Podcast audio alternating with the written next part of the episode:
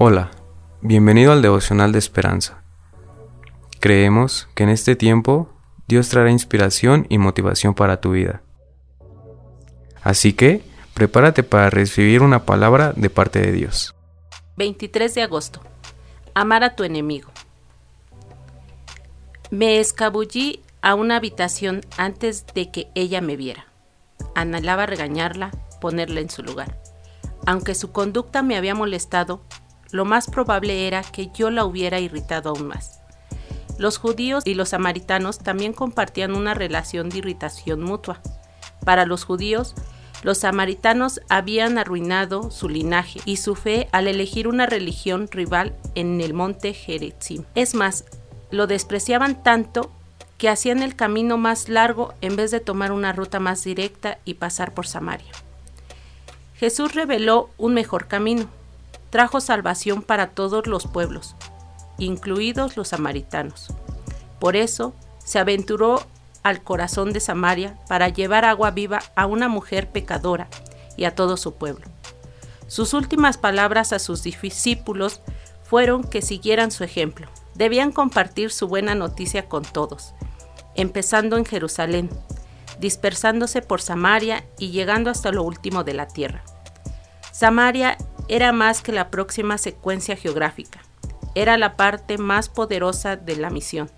Los discípulos tenían que superar añares de prejuicios para amar a personas que no querían. ¿Acaso Jesús no importa más que nuestras quejas? Hay una sola manera de estar seguros, ama a tu samaritano. Aquí el autor nos habla de que en muchas ocasiones enfrentamos personas que no son muy gratas a nuestra vista. Pero ¿cuántos de nosotros tenemos esas luchas? ¿Por qué no somos como Jesús? Que Él antepuso muchas cosas. Nos dio amor, nos vino a traer, este, a renovarnos, a renovarnos de pensamiento y de corazón. Yo creo que cada uno de nosotros tenemos que hacernos un autoestudio de cuántas personas no queremos ver, ¿no? Les damos la vuelta.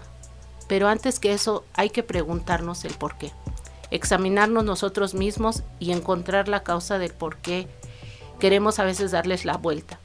A veces es porque somos igual que ellos. Entonces hay que amarlos y hay que anteponer nuestro corazón para poder limar esas asperezas. Oremos. Señor, te damos en esta hora gracias y te pedimos que conserves nuestro corazón, que nos nutra, Señor, de ese amor que tú nos has enseñado, para que así podamos ver con ojos de amor a todas las personas que están a nuestro alrededor, amándonos unos a otros. Amén. Esperamos que hayas pasado un tiempo agradable bajo el propósito de Dios. Te invitamos a que puedas compartir este podcast con tus familiares y amigos para que sea de bendición a su vida. Puedes seguirnos en Facebook, Instagram y YouTube como Esperanza Tolcayuca. Hasta mañana.